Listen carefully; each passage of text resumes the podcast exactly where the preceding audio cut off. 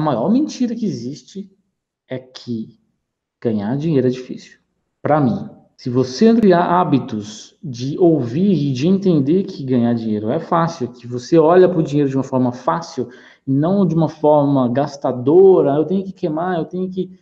Enfim, as coisas começam a mudar. As pesquisas mostram que aqueles que participam de uma rotina diária são três vezes mais propensos a ficar em seus programas mentais, né, em que eles participam. Então, que, que, como assim? Se você comer banana hoje, amanhã, cinco dias seguidos, as chances são que você vai tender a comer banana todo dia. Pessoas são criaturas de hábitos. Hábito. Você tem o hábito de ouvir que ganhar dinheiro é ruim, então o dinheiro vai ser ruim.